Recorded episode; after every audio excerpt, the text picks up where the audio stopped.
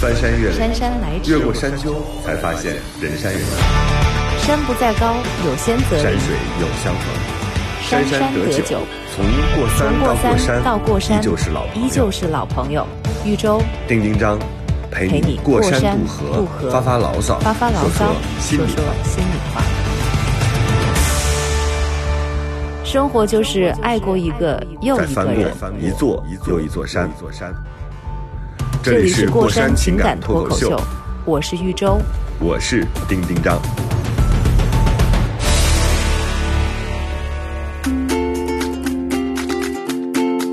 Hello，大家好，这里是过山情感脱口秀，我是丁丁张。大家好，我是玉州。大家好，我是方玲。这是开场了是吗？好突然，好期待我们方玲，我以为我们会稍微的真的是啊，方玲。，方玲是职业主持人，所以她不能让所有的话掉在地上。你看，我故意给她留一点点空啊，这个空不管她能不能塞得进来，她都要进来说：“大家好，我是方玲。”还没有介绍你呢，你方玲什么方玲？因为豫州介介绍了，我想说，我作为第三个嘉宾，就不能就他这样是对的。对他就是职业的主持人，因为职业主持人就是这种，尤其他这种是做大型活动比较多。嗯周周，你知道他是所有的那个首映礼，首映礼就是电影首映礼之母嘛，就所有的电影首太映礼厉害了全都是方玲，他就相当于一个电影界的金生婆，首映礼都是她其实好难主持的，你知道吗？因为那些观众特别的挑，他来就是一个目的，就是拍完东西就走，所以主持人在那儿其实 特别难做，就是很少。不，我不知道方玲儿啊，方玲儿比较资深哈、她可能现在已经游刃有余，但是我不知道你在最开始的时候，你会不会有这种感觉？最开始也没有，不是因为我我一开始不是说直接做首映礼，嗯，呃，当工作的，就对对。对是做了我做了、做了很多年的那个综艺节目、访谈节目，所以就是、其实你要说真是开始电影行业比较呃爱办首映礼，或者说以以这种形式跟大家呈现的时候，就其实我已经对这个事情还是还算是比较了解了，因为。嗯。因为那些呃，当时呃，所有演电影的艺人们其实都上过我的访谈节目，所以在就很熟。我觉得我可能，呃，我我可能我可能会占一点点这个小便宜吧，就是呃呃，好像大家比较熟，我聊的比较比较比较顺畅，然后呢，对他省略了中间那段过程，嗯。那你会不会觉得，就是台下的那些人，他他就是那种，因为他是带着任务来的嘛，然后呢，他就 就就是就是就是主持人说什么，台下那些人，对，主持人说什么，他好像不是特别在乎，因为他他只要抓那些主演啊、导演他们的那些说话，甚至觉得主持人在上面是多余的。你你你不会有这种感觉吗？哎呦，可能是你在圈子里头，就是跟大家比较熟才会这样。但是如果冷不丁儿一个电台的人一过来的话，他们可可不待见那主持人了，你不觉得吗？问出了这个困扰啊。怎么说呢？我觉得这个这个东西其实是你自己心里有个认知的事儿，因为尤其、嗯比如说，如果说豫州你你的节目哈，你请来一个嘉宾，那个感觉不一样，就是是你你自己的地盘，然后说你来我家做客，他是个主人心态。那原来我我比是如说是是我做访谈或者说做综艺也是这种心态，但是你去主持首映礼，嗯其实你你的心态就要倒置一下，呃呃，像你说的那种情况也有，嗯但说实话不是。不，我自己没有，我们自己没有那么呃感觉得到，就可能有一点钝感吧。但是我自己的处理方式就是，还是你厉害？不，我自己处理方式，你知道吗，周周？嗯其实大家都很怕方玲，大家都特别怕她。怎么会为什么呢？因为一到啊电影，你都知道，看电影都是带着任务来的。你说的特别正确，所有的人都知道说，我看完这个电影之后，我有可能会被要求发表感想。这个时候，方玲就变得特别吓人，因为她那个眼睛啊，就像探照灯一样，开始在第五排、第六排、第七排、第八排这几排开始寻嘛，就是看看有谁在，然后谁能说。然后方玲呢，她她很厉害的一点在哪儿呢？就是她可以自己排序，她不用台本儿，因为有台本儿的话，你就会知道说，哎，哪个官儿大一点儿，哪个领导更重要一些，嗯，哪个导演说话那个比较逗，可以让他开场。方玲是内心有一个台本儿，所以她自己呢是根据每个电影的不同，根据来的导演的不同，根据当天天气的不同，他会临时变换阵法，你知道吗？所以这是为什么他很厉害的原因，哎就是有的时候。我去参加首映礼，我最紧张的就是方玲主持的场，但是每次几乎都是他。他有的时候呢，他就带 Q 不 Q 的，他看着你，感觉我是是、那个是是是这个行业的 所有导演在想着，哦，又是都说了是首映礼之母了，对，所以很吓人。就是你坐在那儿，你不知道他叫不叫你，他是什么时候叫你，他是在张一白之后叫你，还是在张一白之前叫你？这还是说别人都说完了你才说？就是那个特别痛苦。其实坐在那儿的时候，你又憋了一个多小时的尿，然后你就特别想。有一些电影你还真是难言难言嘛，因为我自己也做过电影，我也知道，就是有一些你就逼着人家讲好的，其实有点难。所以，对于这个主持人来说，是一个特别厉害的临场考验。但我今天一点都不想聊他这事儿，因为这是他职业层面的。嗯 方玲现在已经有了巨大的精神疾患，就是因为疫情的关系。方玲从春节，你是什么时候到的家？方玲，我记得是，对，那得一月份啊。我从徐峥导演的那个今年的那个那个电影《囧妈》的工作现场，嗯是从云南腾冲二十号回到，对对对，二十号，二十四号过年嘛，二十号回了家。你看首映礼之母都是靠电影的首映和路演来记自己的时间的。现在没有电影可上的时候，方玲就陷入了一种空虚，就不知道几号，不知今夕是何夕。所以你当时是一月二十号回到了安徽老家，对，然后一直待到了现在，现在是你待了三个月零九天。对，这要是个孩子，这就百百百日宴了，真的。还真是，对三分所以之一个年过去了。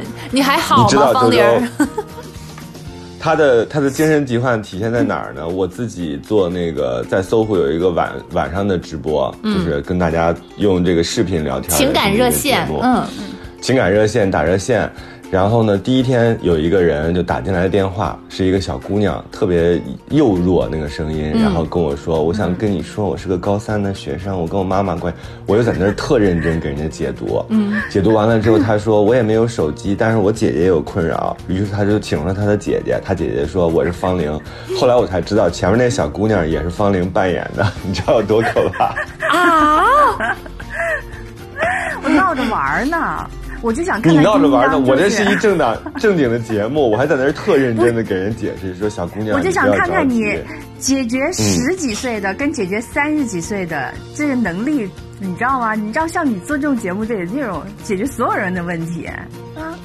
对，长，因为第一期嘛，飞我他们就说说说你飞行一下，我说我行，我飞行一下，我还我还不想一个人飞行，我想说这你开直播节目还做知心丁大哥，你说我是不是得那种给他出点难 题？丁丁章不知道吗？你是后来才知道的，是吗？他完全不知道。天哎呦哪我后来，我后来玉州，你知道吗？我于心有愧，因为他特别认真，解特别认真的跟、嗯跟我的一个高三的妹妹，然后说，然后我心里想说，我的妈呀，我不会友谊从此破裂吧？然后后来就赶紧就是假装自己是姐姐出来承认，说自己是闹着玩但问题是你也演的太好了吧？丁丁章居然没有识破，而且你们还是好朋友，居然都没有发现。这个问题就他的分两声音个方面看了。对，就是嗯一、一个可以说是我演的好，一个说是丁章心里没有我，根本不知道我的声音是什么样子。我觉得还是你演的好。这个可以从两个方面想。那你说的是什么故事呢？你怎么可能就是把故事能够说那么真呢？而且还是跟自己的年龄不相符的。啊不不不，的确是我妹妹，我最近不哦是我有表妹嘛，然后、哦对，然后我就让他们，因为学，因为现在是疫情期间嘛，就是哪哪类人在家待的其实是最多呢？学生，嗯，对吧？嗯，就是学生到现在很多都还没有开学的，所以我觉得，就除了像我这种比较特殊的情况，就是因为我的行业你不是特殊的情况，你就是无业挺无业人员，就是 方莹。不是因为我跟你说，现在我周周嗯周周算是待业，哎，周周算是无业休我也算休业，嗯，对，就是我们仨都属于无业人员。这我们和学生其实是最让家长头疼的。招人就不是，关键是我们比学生还讨厌，因为我们都这么大了，嗯，还是还搁家待着呢。方玲，你你这样，你给你给周周讲一讲你那天跟我说的你在家待的那个啊精神疾患那个根源。我觉得玉州不会不会有这个这个，他有，他不一定真的有，他在找到。他在找到幸福之前，他经历过大段你这样的时间，大 段大段，对对对对，哦，那就可以，那那就可以来讲一讲了。你知道，就别人有过类似的伤痛，就是感同身受。快快快，让我开心 开心一下。生活就是爱过一个又一个再，翻过一座又一座山。这里是过山情感脱口秀，我是一周，我是丁丁张。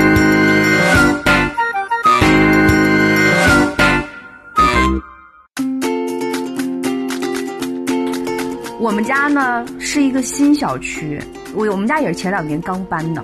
然后这个小区很多人买这房子啊，就是为了，呃，结婚生小孩儿。嗯所以当这个小区到第三年的时候，这里面的小孩儿都能跑了。有有有，我于是，对于是，当每天我和我爸妈下楼锻炼、买菜、拿快递的过程当中，都会路过一个小区中心的广场。那个广场那就假装那个广场就有点类似于我们北京的蓝色港湾。你家有什么好看的童车呀、好看的儿童啊，都可以领过来秀一秀，就属于这样的状态，全是小孩儿。以以四人组合为主，就是爷爷奶奶或者外公外婆加上爸爸或者加上妈妈加上一个小孩儿。那个广场每天虽然是疫情期间啊，但是每天遛狗遛娃的人特别多。我们每天经过那个？赶紧举报，清 经过那个。广场，我算了一下，平均三点五次，三点五次里至少有两次，我妈忍不住都会说一句：“你看啊，都这么大了。我也不知道这句话是啥意思。我说哪儿这么大了呀？我房子这么大了呀？我我说这些小孩儿啊，你看看，就是前两天，那孩子长得可真快，转眼间就成人了。我说成什么人？都满地爬呢。就是你知道，每天我都要受两两到三次这样子的语言折磨。对啊，你看，嗯嗯，对吧？就是其实速度很快，我有时候也感慨，就是那些年轻的爸爸妈妈就看起来比我还小呢，就是他们就带着小孩儿，就是速度很快，可能搬进来的时候还还还还没有孩子呢，现在孩子就已经开始在那走，就就它其实是一种，就是对我爸妈来说，我觉得是一种就是无形的提示啊，或者因为在北京住的时候没有这种感觉，刺激，相对来说，我们就没有这种烦恼。但是回老家待的时间比较长之后，你就会发现，嗯，还是在这件事情上，爸爸妈妈们还是始终是有心结的。嗯，这个是第几年啊？就是你父母有这样的反应的。你看，你这个大夫开始话问完上线了。我之后，我就 我就很想下线了。第几年呀？都有什么症状啊？我跟你讲，这个东西是会递进的，而且这个矛盾它它会真的，它后面会会爆发的。就是前面几年是不温不火，就可能旁敲侧击，今天一下，明天一下，到后面几年它就是集中爆发，就是天天空气当中二十四小时都是弥漫的这种很紧张的气氛。他他，所以我问你，这是第几年？方玲，方玲，你知道吗？因为你自己现在还算好，因为你是独生女嘛。对周周下面还有一个姐姐，姐姐也当时也是没有结婚，对吧？嗯这姐姐是一个就是很仙儿的姐姐，是所以呢，父母呢，姐姐又很善变，就是两小儿辩日当中很容易赢的那一个，就是。姐姐又很善变，所以就是爸妈也拿姐姐没办法，于是呢，这个 火火力全都集中在了周周身上，是不是周周？就是我爸妈他们那个时候是双双层的伤害，就是两、两闺女都砸手里了，就是就 就这种感觉，而且 眼看着这个菜就不新鲜了。得有这种心态。没没有没有，在在这种父母就是父就是父母和女儿两个女儿的世界里面，没有负负得正这种事儿，只有双重。我懂，对，我嗯，只有这个就是爸妈复数乘以二。姐姐。对，但你、你自己呢？因为我们最开始还就是比较有耐心的跟父母去沟通，然后去解释，就是我们是什么样的一个想法。但但是到后来就是。嗯双方就都已经说不下去了，然后只剩下情绪在那里。所以你现在就是我看听你刚刚说的啊，就是还是会跟他们，哎，还能把这话题给继续聊下去，你还能接上几句话。所以我觉得你这应该还没有到爆发的这种阶段吧。嗯就是可能跟父母那个性格也有关系，就是他们还不太会这种爆发，他们就是哎硬搓搓的，那还没到时候，还没到时候是吗？对到时候，对。听完之后，这感觉不是解决我心理问题，嗯，因为其实是他们的心理问题，其实是他们、嗯他们心理上有很大的压力。他那个时候不是不是操心你的事儿，而是操心他的女，就是他有他自己的事儿。其实是他是觉得自己的女儿还没有出去，然后他自己可能要负责任，或者是他自己很着急，所以是他着急，他不是替你着急。嗯他会，嗯，但就就其实是、是自己身上的一种影射，嗯。嗯，你你会怎么跟这个？就比如说，因为其实是一个日常相处的关系。你比如说，我平时如果天天在外面跑，然后像像呃像平时一样，不是这种疫情关系，你可能跟父母面对的这个时间比较少一点，就是你还是可以呃明枪暗箭的，你可以躲一躲。但是如果一直嗯有这种、啊，就是你知道大概到这个时候他就要说这个话了啊，对吧？你就是长此以往的话，你们会怎么做呢？就就是裂了呗，太痛你知道苦为什么我。叹这口气吗？因为啊因为我觉得我们三个啊，其实都算情商很高的人了，就是在父母面前。就是尤尤其是作为主持人这一方，就是你自己其实特别知道他们前言后语里边哪一句就要连带到这件事儿了，所以我们其实反而更痛苦。我在那个节目当中，我跟方林，因为方林也问了这个问题，我就说其实我都是知道父母在哪个点会提这个事儿的。所以我都尽可能的躲。这个躲除了这个身体上的躲啊，就就是让他见不着之外，更多的其实是你要把话题引导开来。但是有的时候确实是避不过。所以当时周周你是怎么跟父母，就是你不是当时说有过一个一一段时间沟通的那个过程吗？你当时怎么跟他们沟通啊？就是跟他们说，嗯，第一强调不是不想结婚，就其实我们自己也特别想结婚，特别想找到对的人，然后赶紧成家生小孩儿。我们其实是想这样的，但是现实不允许，客观上就是遇不到。那你催我，我能有什么办法呢？对不对？所以，所以我我觉得跟父母表达我们有强烈的成家的这个这个愿望，这一点其实也挺重要。只是我们很无奈。然后就是身边可能有一些呃成早早成家，但是婚姻不是很幸福的人，所以我就也会跟爸爸妈妈说一说这些事情，说目的也不是为了成家，而是为了幸福，对不对？所以到后来再就跟他说，嗯如果两个人在一起，就是就是为了结婚而结婚，两个人在一起不幸福的话，还不如我自己一个人单身要更幸福。那你们的目的是什么？是为了我只是成个家给你们看，给别人看吗？还是说你要你自己的女儿幸福？那如是吧？如果是要要要要开心、要快乐为目的的话，那我现在的这个状态，一个人就是会更开心。那你应该也要支持我一个人的这种状态。所以就基本上是这几点跟他们翻来覆去的说，苦口婆心。其实我们特别难，因为就是尤其是说到不是自己不想结婚，然后是现实就是还没有缘分没有到那种无奈，就是你一方面又要跟父母去去为他们来来就是来解疑，然后要要让他们心里头就是舒服一点，但是你说起来说起自己的事情来，嗯其实你不觉得挺黯然伤神的吗？就是就是也渴望，但是就没有，对，嗯。嗯不，因为我其实在，也是在这个过程当中学习跟父母沟通的这个技巧，然后我发现我其实有有有挺大变化的。就以前吧，我就会烦，说哎，哎，我说跟你说你你们也不明白，或者就会有这种类似的情绪出来。然后现在呢，嗯，我也有像玉州这样子跟父母沟通的这种方式。嗯我特别认同刚刚玉州说的，就是其实你还是要聊。然后呢，嗯你你要，因为是、嗯因为父母一点儿，其实父母一点儿都不古板。就我们嗯这一代人的爸爸妈妈哈、其实已经比他们上一代人更加的，他们不觉得不觉得嗯就是说，因为他们已经见过很多社会的变化了，他们以为不觉得说说我一定结婚就幸福，我一定结婚不离婚或者这种东西，他们也没有，他们只是就是因为他探知不到你内心。他不知道你在想些什么，他老觉得你就是跟其他孩子不一样，所以他才有不安全感。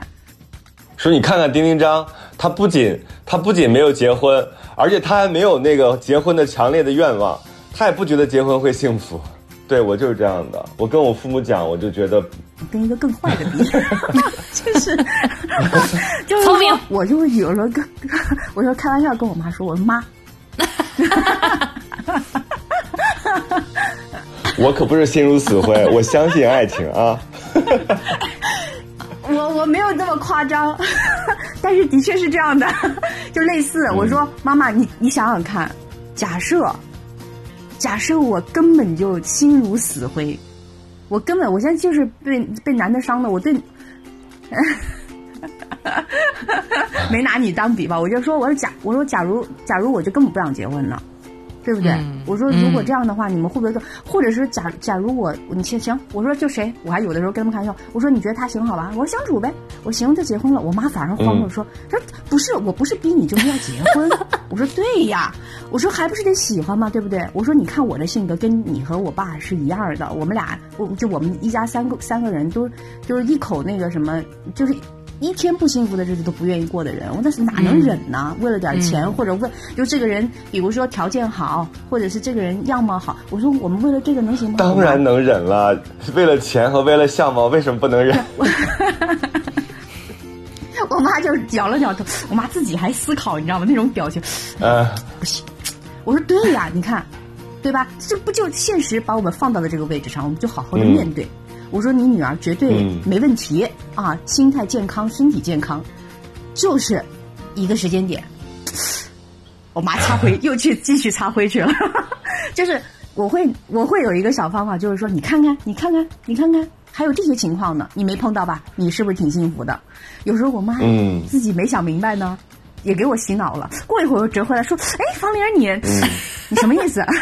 回过神儿来就是我们家后来 都回过神儿来，他后来呢，这样时间长了，他们也就知道说，哦，我还能拿这个开玩笑，其实说明心态还挺好的，因为他们也怕我就是天天愁云惨雾的，对吧？你毕竟还没有结婚，没有生小孩，并不是一个罪过。嗯，我觉得他们也可能也通过跟我的交流说，哎，还行，他心态还行，但你会放心一些。对那，方玲，你自己你自己内心焦虑吗？就是当他们提到，因为我我当时真的是有一种状态，就是头疼，是的真的是头疼，就是。呃我们不跟他聊这事儿的时候呢，我们是真的非常好，而呃母慈子孝，就是家庭和睦。但是，一聊这事儿的时候呢，你会发现说，就是两个人的那个观点啊，虽然说是最后能统一，但是中间还是有这个磕磕绊绊，还会反复。我聊完之后，我就觉得真的还会反复，而且愈演愈烈。我我真的是觉得有的时候会真实的头疼，然后你自己内心会有那种焦虑吗？急吗？有的时候你也会说哈，我自己一个人很幸福，但是因为我们内心还是可能渴望能够两有两个人跟自己喜欢、互相喜欢的人在一起的。但是现在就是现实上又眼前又没有，你自己不会稍些许有一点儿着急吗？或者是期待我我我当失然落吗？我当然会，嗯，我当然会。我我我不知道哈，我觉得大部分我我相信有一些人他可能情感上更超脱一点，呃，他会嗯比大部分普通人要更加潇洒。但是我觉得大部分人在这种事情上，虽然不要这样说我，你就是潇洒那种，真的真的。但是我觉得大部分人还是会略有些焦虑的。这个焦虑不是说，呃，不是说就是哎，我什么时候能够达到这个点，而是我自己在反省我自己的生活习惯、行为逻辑和个性里面，其实有没有打开自己。这是我觉得要焦虑的，嗯就是说，因为你人有的时候过着过着过着哈，就比如说豫州、丁章，我们其实其实有一些社会阅历了，你觉得自己挺好的，但其实很多时候你是在脱节或者是在呃收缩的，就你自己是不知道的。我你说的打开，是啥意思？是呃，比如说你在跟别人沟通交流的时候，你是否真的真诚？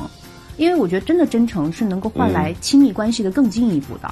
你看，嗯他们都说说，嗯，他说你怎么可能找不到男朋友？你对呀你每天的工作、生活，你的你的社交，你的应该是很丰富的。会认识很多人啊。我，对我的问题就在于这里，就是没有人相信。一个厅儿就三百人，你想想。你，什么乱七八糟？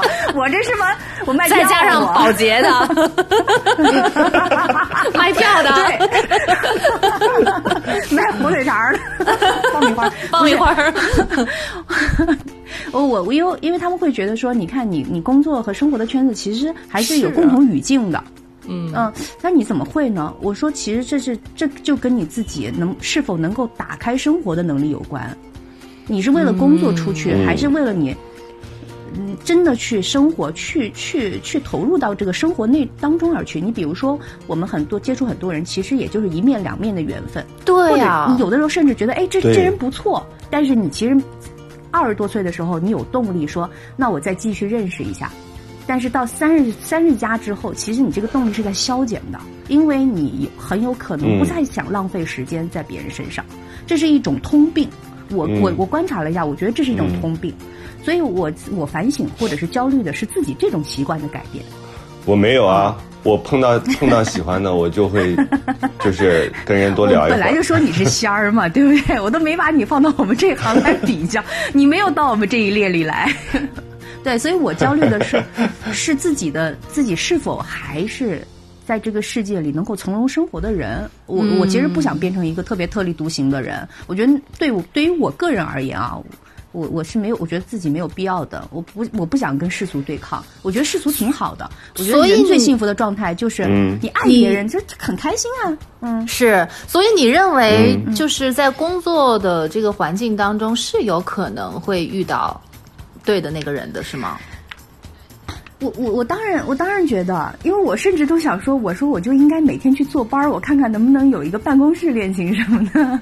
但是很可惜，因为我们咱们的工作其实很难，比如说。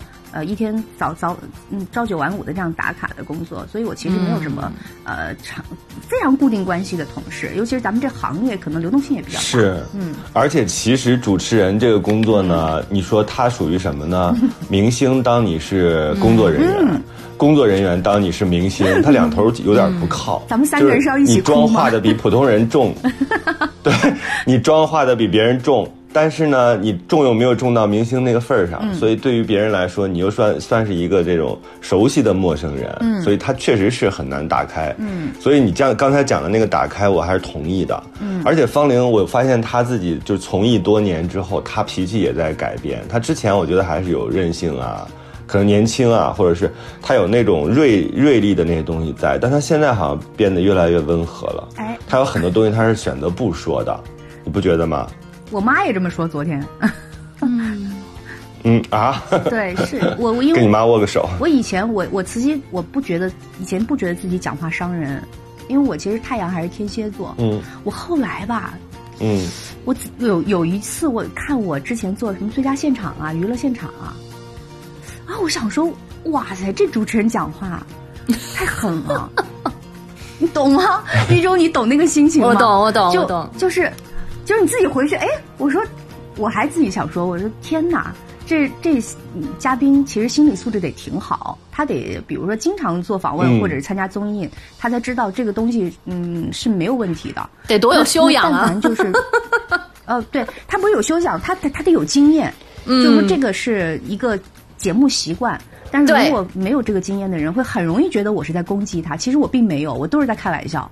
但是我没有觉得，但是你的玩笑，因为你的这个习惯原因，有的时候是让别人会觉得呃有一点不能理解或者不舒服的。但是这种情况太多，我现在才知道。啊，他主持人 都有这种东西，对不对？嗯。但我觉得你你现在如果能够就是去回去反省自己的一些这种行为，我觉得。嗯，离幸福不远了，真的，这这这说明你会也那段时间啊，周周那段时间你是怎么熬过去的？就是在你遇到脑脑之前，就是那段时间近乎绝望，然后黑暗最黑的时候，你是怎么熬过去的？因为方玲可能现在也在这个阶段。我觉得我们的聊天特别像是一个一个一个在岸上的，一个在水里的，一个在天上的。玉珠是已经上岸的。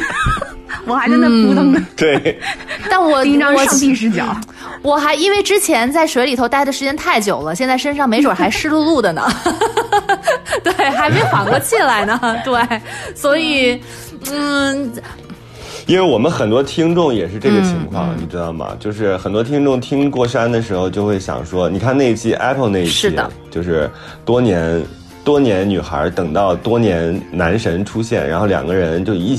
一下子情投意合，那期特别励志，而且挺带劲儿的。大家听完了之后就特别想说，哎呀，我也希望能自己嗯像 Apple 一样过上那样的生活。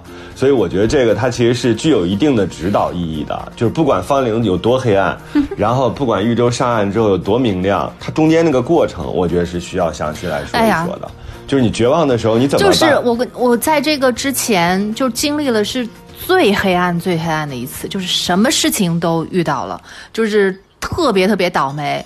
所以呢，那个时候就像丁丁章说的，到了这种绝望的时候，我其实放弃了。我其实当时就就想说不找了。我就就就一个人，我觉得挺开心的，然后跟父母一起陪他们到老，然后自己也变老。当时当时就是觉得不谈恋爱了，然后也不去找人了，就该怎样就怎样，就是一种一种一一一种就是绝望到就黎明前的黑暗那种嘛，就就是完全放弃，就是就是说真的就是以前只是嘴上说，其实一个人也挺好的呀，你看有这么多的朋友和闺蜜，然后我能把自己生活的很好，但是其实人人都知道你是被迫的，是吧？你想两个人，两个人不行。然后你要不然呢，你就只能一个人开心了，就是多多少少还是处于一种被动的，处于一个人的去幸幸福的那种状态，所以，嗯，但是那个时候我就是从内心就是真的俨然已经接受了要做好一个人好好的过下去的这种这种打算，就是就是百分之百的完全去接受了这种心态，然后就而且是奔着那个方向自己去努力的，也不说要就是比如说。住在哪儿啊，或者是买什么东西啊，是为了以后两个人结婚那种考虑。因为以前多多少少还是会说，哎呀，那这房子是不是得要多出来一个房间，或者是怎么怎么样，要干嘛的？然后买的车你是不是也得大点儿啊？或者是还然后那个以后以后小孩儿万一对方很胖呢？以后小孩上学呀，或者什么，多多少少就会为这种以后考虑。但是你说那还有什么类似于什么北京户口那种这种东西，都已经稳妥了十几年了，然后就是 就是小孩都还没出来呢，就是即便现在出了，还有六年才等得上这个呢，就是就这种的，所以就完全已经不不考虑这些东西了，就是说我就只为自己一个人生活去考虑，然后就就就幸福就来了，就是这样的。你是就是这样的你就对置之死地而后生是吗？这个是有一点这种感觉，对，啊就当时真的就是 就是就是觉得我不抱希望了。那你当时那种那种心情跟自己的父母讲过吗？就是我已经这样了，没有然后你们谁也别催我了，我没有嗯，你就默默的自己这样、呃，这样因为那一次就是之前的那一次，父母他们也看在眼里，就是在就在最最之前，他们老是都觉得是我的问题，就觉得是我不够成熟，我任性，然后我耍脾气。但是那一次，他们其实就是他们是一个见证人，他们看到了这件事情，就是发展到最后，就是只能以。那种最差的结果去结束这件事情，对所以他们突然发现好像不是我的问题，就是自己女儿可能这一次她也尽力了，也努力了，而且也做得很好，但是就就是也是没有最后有一个好的一个结果，所以他们他们也也在思考这件事情，他们也觉得哦，太吓人了。嗯，我觉得你们的父母盯着你们都像那种奥运健儿，你知道吗？就是非要去拿个金牌，然后你还尽力了，努力了，费了自己最大的力气。对他们会觉得这问题不在女儿身上，那那就是就是时候没有到，嗯就是这个现实不行，就条件不成熟。他们他们我、嗯对，真是可怜所以你知道到后来就是不需要聊了，就是语言已经没有办法去表达，就是眼睛眼神儿一对，然后嗯就明白了，行吧。咱们就以后自己好好过日子吧，就是这种状态，好好惨呢、没法听着 真的好惨。生活就是爱过一个又一个人。再翻过一座又一座山，座山。这这里里是过山山情情感脱口秀，，我是玉州。我是丁丁张。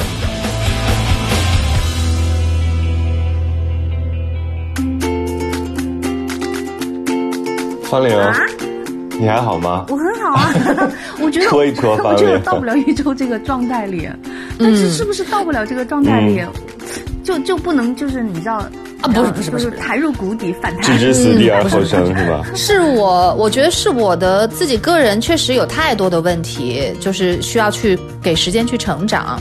然后就包括情感上面，然后对对。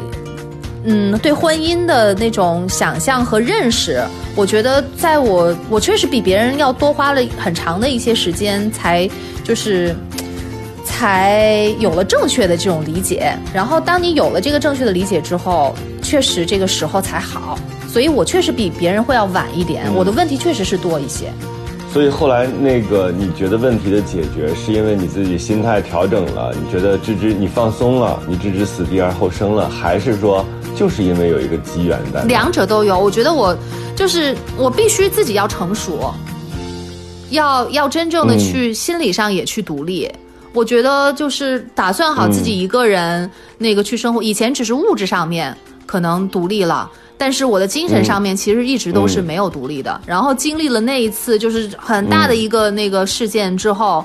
我发现我的精神可能就是就是由量变到质变，然后到那个那个时候就经历的这件事情，然后自己就突然在精神上面就独立了之后，然后在这种状态下面遇到了一个好的机缘，我才会认为这是一个好的机缘，我才会去把握这个机缘。所以这两个是都不能缺。所以昨天我在回一个听众的来信，然后他给我们写了一封信，他的意思是说他一谈恋爱就会变得特别奇怪。他不谈恋爱的时候，觉得自己特别好，就是一谈恋爱呢，就会很依靠对方，然后会担心对方，对，担心对方出轨，然后担心对方去跟别人聊天然后一一不留神就怕把对方丢掉，然后我就给他回了一封挺长的信，就是，嗯，对吧？就是那种其实挺痛苦的。今天早上我又看到了他给我的私信，他说我觉得说的有点过了。谁不是向往爱情的美好？如果不是向往爱情的美好，怎么会那么不堪呢？我又觉得有点对不起他，但是我觉得我说的也是心里话。我觉得就是你不能，就是眼里只有对方。你如果只有对方的话，那你是离完蛋不远的。就是你为什么不能让自己对精神独立？你刚才讲到那一点，就是你不能说啊，我自己能赚钱养活我自己就是独立了。No，绝对不，那差得远了。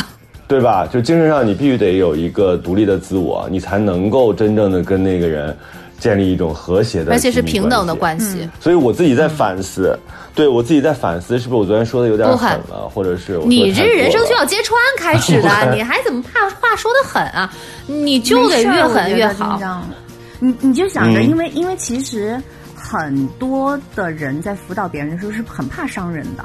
尤其是当你就是呃，你你你你意识到说伤人这件事情啊很难平复，就你个人修复能力不一样，别人可能很难平复的时候，你会更加审慎说话。但是你知道审慎帮不到他们对人很好吗？我觉得真的帮不到。我我所有的就是我所有的好的力量，我都来自两极，要不然就是特别啊严厉的对我说某一件事情，要不然就是特别鼓励的。对我说某一件事情，我我我我的正面能量好像都是来自两极，就是你只有这种比较极端的表达，才能够让让一个人从心底上真正的起一个变化，对吧？我觉得很多，你知道，你你不知道我们老是这么觉得吗？就是说，其实最平庸的安慰就是别人就说，哎，没事了，没事了啊，会过去的。这种啊，我觉得可能对很多普通朋友都能做到。哎，就这样就就他，因为这种事情最省事儿。呃，不用去深究，嗯，哦，点到即止，嗯。但是我觉得这种东西对于很多人来说其实是不需要的，因为简单粗暴，他自己跟自己说就行了。但是你真正很极致的东西，是能够看清楚这件事情的人，而且能舍得下自己这个脸和和拿拿情感当做一个赌注，就是说我我说完这话，可能咱俩就不是朋友了，或者说你可能会生我气。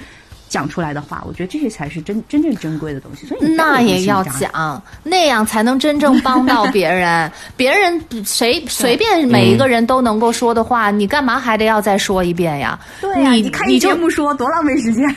对呀，你你就一定要跟别人说的不一样。但但是这个是你真正所想。我跟你讲，你现在不跟他说狠一点，以后的现实绝对不会对他手下留情，只能比你更狠。所以你必须要说的狠，说的真正。真实的那个狠才能够帮到他，这才是你。嗯，好吧，那我释然一点，因为我早上看到那个私信之后，觉得说，哎，我好像跟人家素昧平生，就因为别人给我写了一封长的信，然后我给人家回的时候，就需要那么，那么，就是狠力的去把别人揭穿嘛。说白了，这是一个必经，是他必经的一个阶段。他迟早都会要经历这样一个痛苦的一个过程。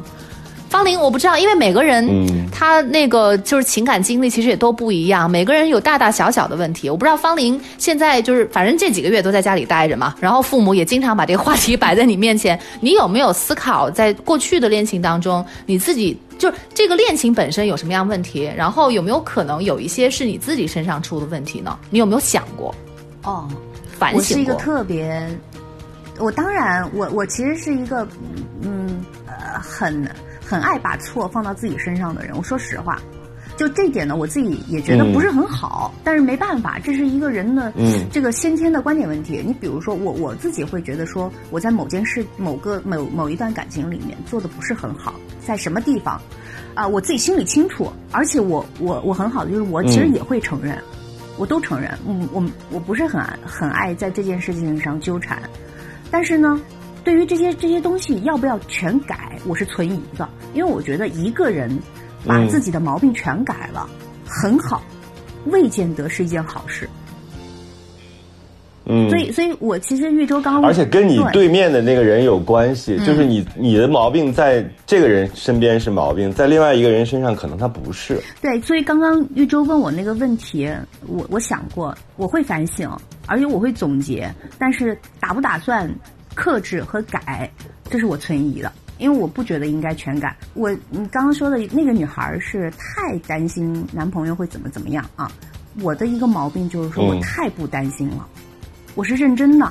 你们别真的吗我我是我从来没有，因为我觉得这个人跟我在一块儿之后啊，我是我有一种天生的懒得去研究，我不怀疑，嗯，这个不用也可能。是犯懒，也可能是犯懒啊，也可能是犯懒。就是我觉得，你有安全感是吧？嗯，这种安全感其实也因为因为相对来说，我只会跟呃对我很好的人，或者说我们相处很好的人在一起，所以我就自动划开了那一部分，就是我要够着他的。所以我的安全感有一部分是来自于对方，有一部分是来自于呢，我对复杂事情。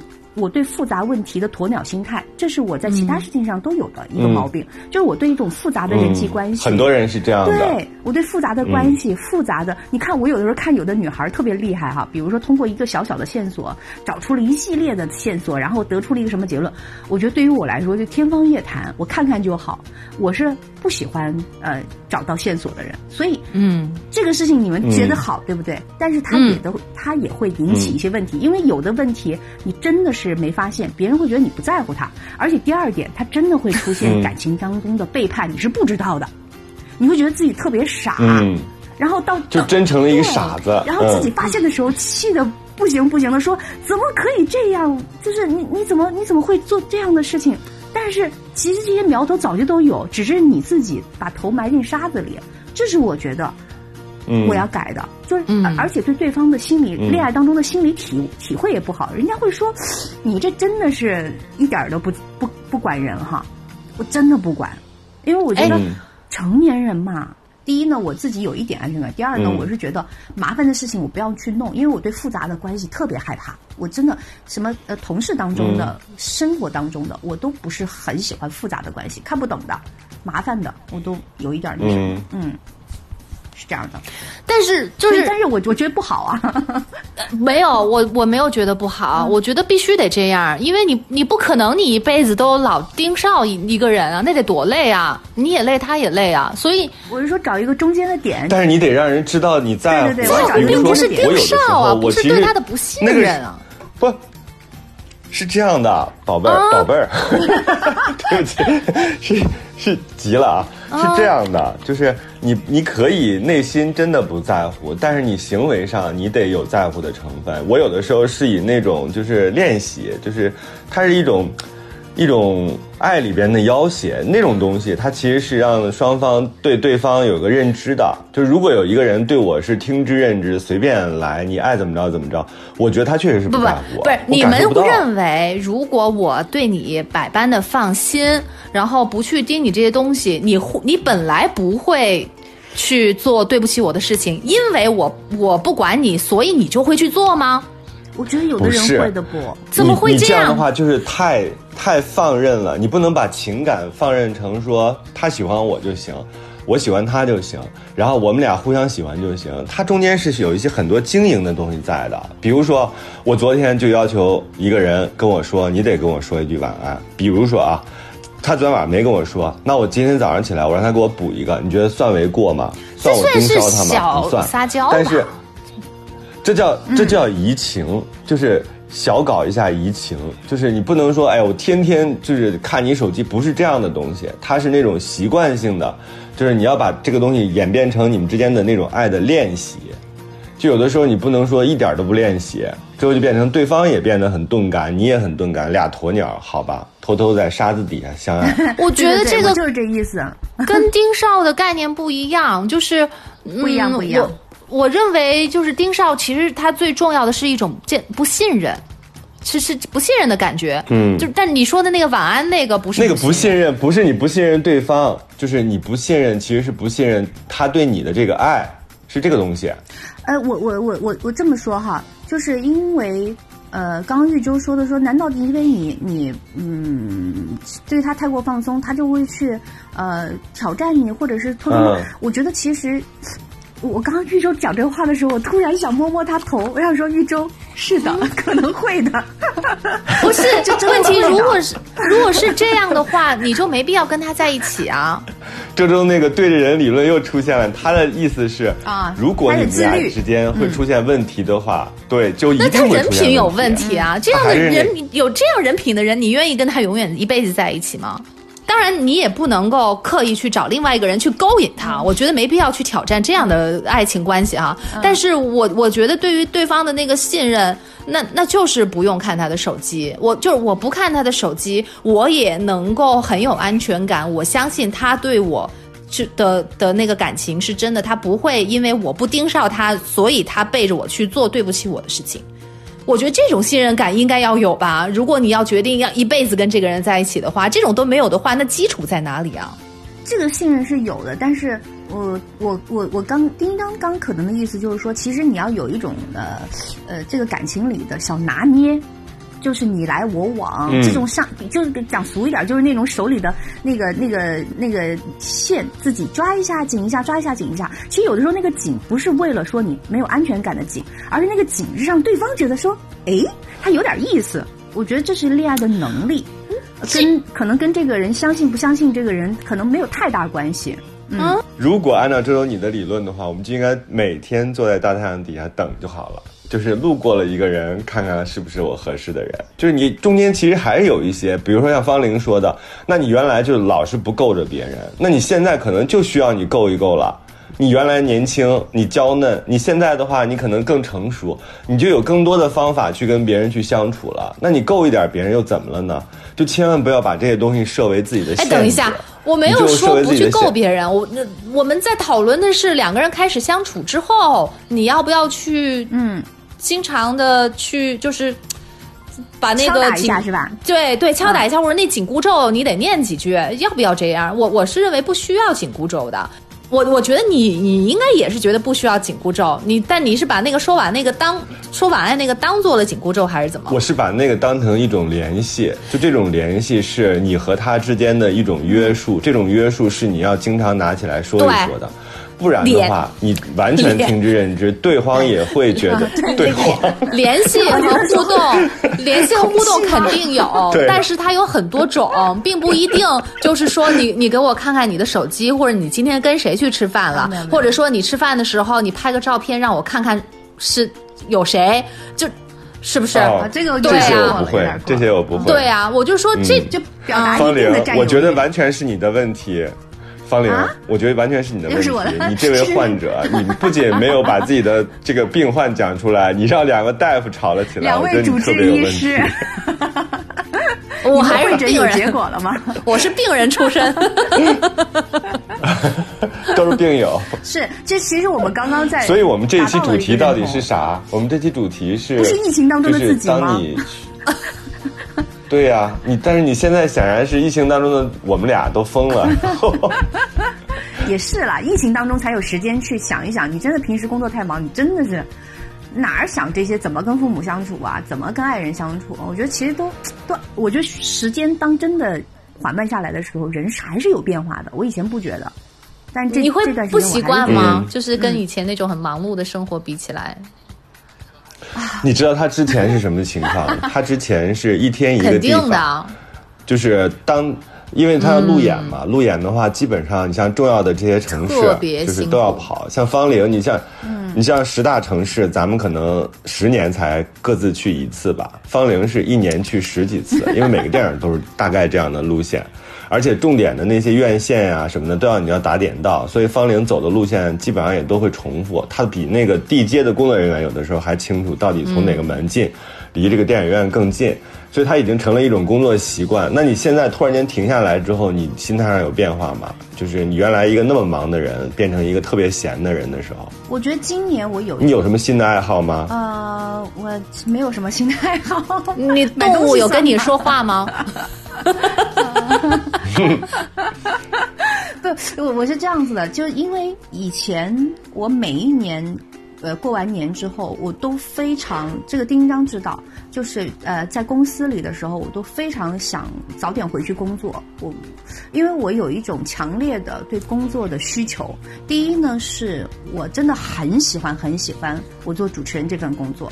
嗯，然后第二个呢，是我我有嗯强烈、强大的不安全感，因为我很担心我有哪一天不工作了，我就被这个社会抛弃了。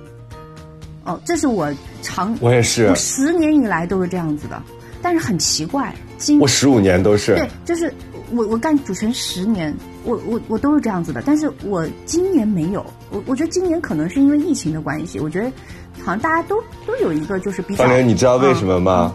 为什么？因为如果平时你待这么长时间不工作，别人在工作，你就会焦虑。嗯今年是谁都没工作，对吧？你其他的主持主持人同行都歇着呢，所以你但是丁丁还比较好章你就没歇着呀。嗯，哎呀，我我，哎，就不要说我了。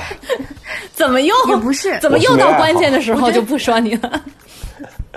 我觉得这中间有一点变化，我觉得这个可以跟跟你们俩说一下，因为咱们都不是这个行业里的新新人了，都不是初涉职场的人了，就是他还是有一种嗯，呃，因为我自己知道自己做过什么，我的能力目前是到达什么什么地方，就我能干什么和不能干什么，以及想干什么，其实是心里有数的。以前是觉得说不行，我得回去工作，万一我嗯这个工作不做了，我是不是失去了一些机会？嗯你老会这么想。但是你，我觉得今年的心态，除了疫情原因，大家都好像比较比较佛系，想要把这个这个灾难扛过去之外呢，还有一种就是。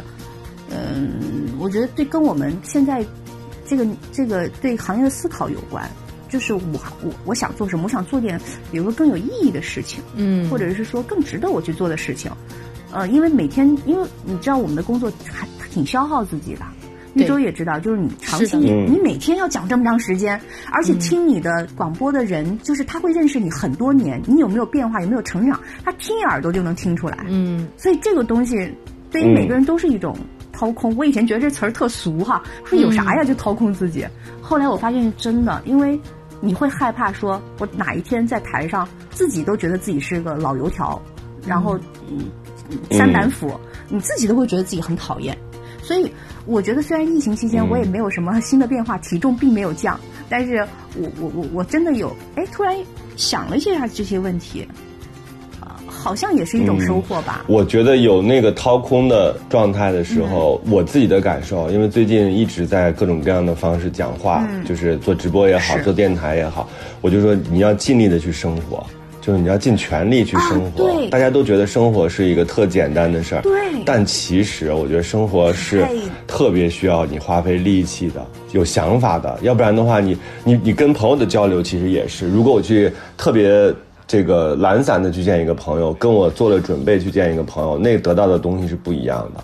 所以对我来讲，现在每天生活都是一种学习，就是它真的对我有帮助。因为你知道吗，丁一章，就是我以前人家曾经说过，一个特好的朋友说，说方林你根本没有在生活里，我嗤之以鼻。我说嗯啊，什么没在生活里？哎，你吃饭我吃饭啊，你工作我工作，我怎么没在生活里？我我我是这三个月，或者是说这呃这大半年时间吧，我就妈我妈爸妈在北京待了啊、大概三四个月，帮我装修房子嘛，我就在想，我嗯发现我这十年，从大甚至大学毕业过来，这这十十这个十多年，我其实真的没有认真在生活，我根本不知道生活的本原来的样子是什么。嗯，你你会不会自己做饭？嗯你会不会自己把每天的生活安排的，就是比较有趣？然后你每天有没有什么一些新的想法？你在极其无聊的家庭生活当中，你有没有能力去开发一些新的话题和能量？这都是生活。我们以前有这个能力吗？我、嗯我不觉得。虽然我们好像在外面人五人六的，大家觉得，哎呦，你主持人好像还这个职业还挺不错的啊，还挺高知的。我我不知道啊、嗯但是其实你你在生活里面有的时候就是一白痴。我有时候面对我爸妈，我说在家里我们待三个月，我每天要让他们已经退休了。我觉得退休的人，退休其实是对人是一个非常大的转折，就就跟女孩生孩子一样，你知道吗？而且她坐月子，她有一个很长的一个转换期。我怎么样让这个家庭里面还是有活力，让他们觉得。在生活当中能够不断的有新的能量的，所以你要，嗯你要有很多心思教他们去用新的产品，你要买回来教他们，让他们爱上，然后呢，让他们去呃见新的人，让他们去聊回忆过去的时候也也往前看一看。你让你的爸妈能够在他六十岁到未来更多的日子里，能够让他们健康快乐，其实也是我们这个时候非常重要的任务。如果爸妈不高兴、不快乐，嗯身体有一点不好，你这你这接下来几十年你也不好过。我现在特别严重意识到这个问题，嗯我让他们有自己就蓄血的能力，就是他自己有一个自体循环。我现在在带他们，嗯，我让我爸重视你，一定要补钙。我给他带到医院去拍片子，你说你看你这骨刺，就是你一定就是哪怕你看起来这个方式比较极端，你也要让他们有自我续血的能力。爸妈有的时候不是完人，他他到了很多人在退休之后，很多人变化很两极端，有的人生活的依然很多姿多彩，有的人真的会跟以前在上班的时候完全不一样，人会很颓，但是你说不出来是为什么。嗯后来就发现，嗯虽然他们上的班到后，比如快到六十岁的时候是一个闲差了，但是上班有同事还是能工作这件事情，对所有人都极其重要。对，嗯。所以也不要把那个结婚这件事情 当成你你唯一的任务，对吧？你还要干别的事儿，当然。还要引领父母往前走。当然，哦，嗯引领父母，你看我们 我们聊到这个了都，我刚刚忽然觉得，就是那个父母哈，我们也也也能要特别理解他们，因为他们也是嗯第一次碰到这样的情况。就是他们也是第一次碰到有一个就是需要自己替他们去操心婚姻大事的女儿，所以他们其实也挺不知所措的。今天听方玲，我觉得你就是也要特别感谢这一次疫情，就是从这种角度来看，能真的能让你就是把前面大学毕业之后这种忙碌的。大段的这个工作的这个时间，就真的让你及时的停止下来，然后你才真的好好的去思考了一下。我真的，我当时我就觉得，嗯，你好事将近了，就真的我是好事 好事将近啊！所以方玲，你现在最需要的就是一张从安徽回到北京的机票。我也真的该然后工作了，太你可怕了。赶紧回，对你赶紧回来，因为大家都已经复工复产嗯了。然后新的出入证你可以直接办第二代了啊！我们刚换到第二代，实名制这种。你回来之后呢，隔离十四天，过一过一下。过离过一下自己的这个单独的生活，然后你再重新认识一下自己。二零二零年真的要上路了，不仅要谈新的恋爱，而且要这个真的要靠近幸福，好吧？我们这一期过山情感脱口秀就到这儿，下一期我们接着聊。我是玉州我是方玲，下期见。拜拜。拜拜。生活就是爱过一个又一个人。再翻过一座又一座山。这里是过山情感脱口秀，我是一周。我是丁丁张。